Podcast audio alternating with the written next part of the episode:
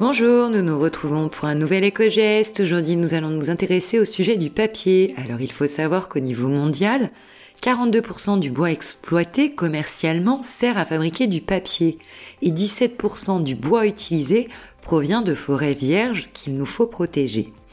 Alors en France, nous en avons consommé 8,5 millions de tonnes de papier en 2019, ce qui représente par habitant un petit peu plus de 126 kilos. Un chiffre en baisse, mais qui a néanmoins un impact sur l'environnement.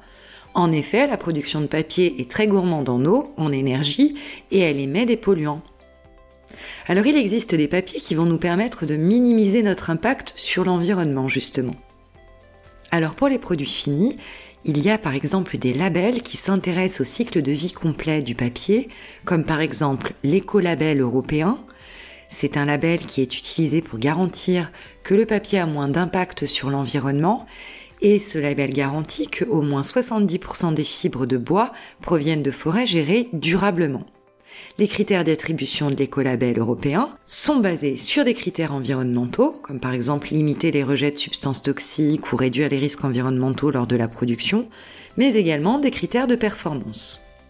Il y a également le label NF Environnement, c'est un label qui est délivré par la FNOR, une certification qui apporte la garantie d'acheter l'un des meilleurs produits d'un point de vue performance environnementale. Il y a également l'Ange Bleu, c'est un label qui impose des exigences fortes sur l'incorporation de fibres recyclées avec un taux minimum de 75%. Il a été développé par le gouvernement fédéral allemand en 1978. C'était l'un des premiers.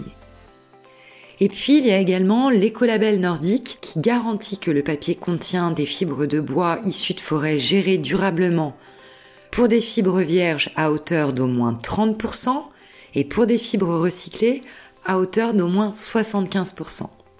Créé en Norvège en 1989, c'est un label qui est très utilisé dans les pays scandinaves et son attribution est accordée après audit par un organisme indépendant. Enfin, certains labels s'intéressent plus particulièrement à l'origine de la fibre. Celles qui sont les plus vertueuses sont fabriquées avec du bois en provenance de forêts gérées durablement ou proviennent de ressources recyclées. Parfois même les deux. Pour ces labels, on citera le label FSC, mais également PEFC.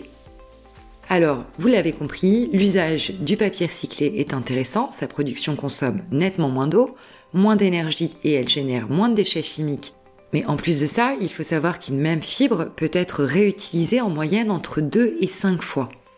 Alors il y a toutefois un bémol, une étude qui a été publiée en octobre 2020 dans Nature Sustainability a démontré un inconvénient. La production de ces papiers recyclés émettrait davantage de CO2 que le papier non recyclé. Pourquoi? Tout simplement car l'énergie utilisée pour produire ces fibres recyclées provient moins souvent d'énergie renouvelable, alors nous, on va miser sur le fait que les fabricants vont passer rapidement à des énergies plus vertes et on va quand même continuer à privilégier le papier recyclé. On l'a compris, hein, il a quand même de nombreux avantages, de nombreux atouts à défendre ce papier recyclé.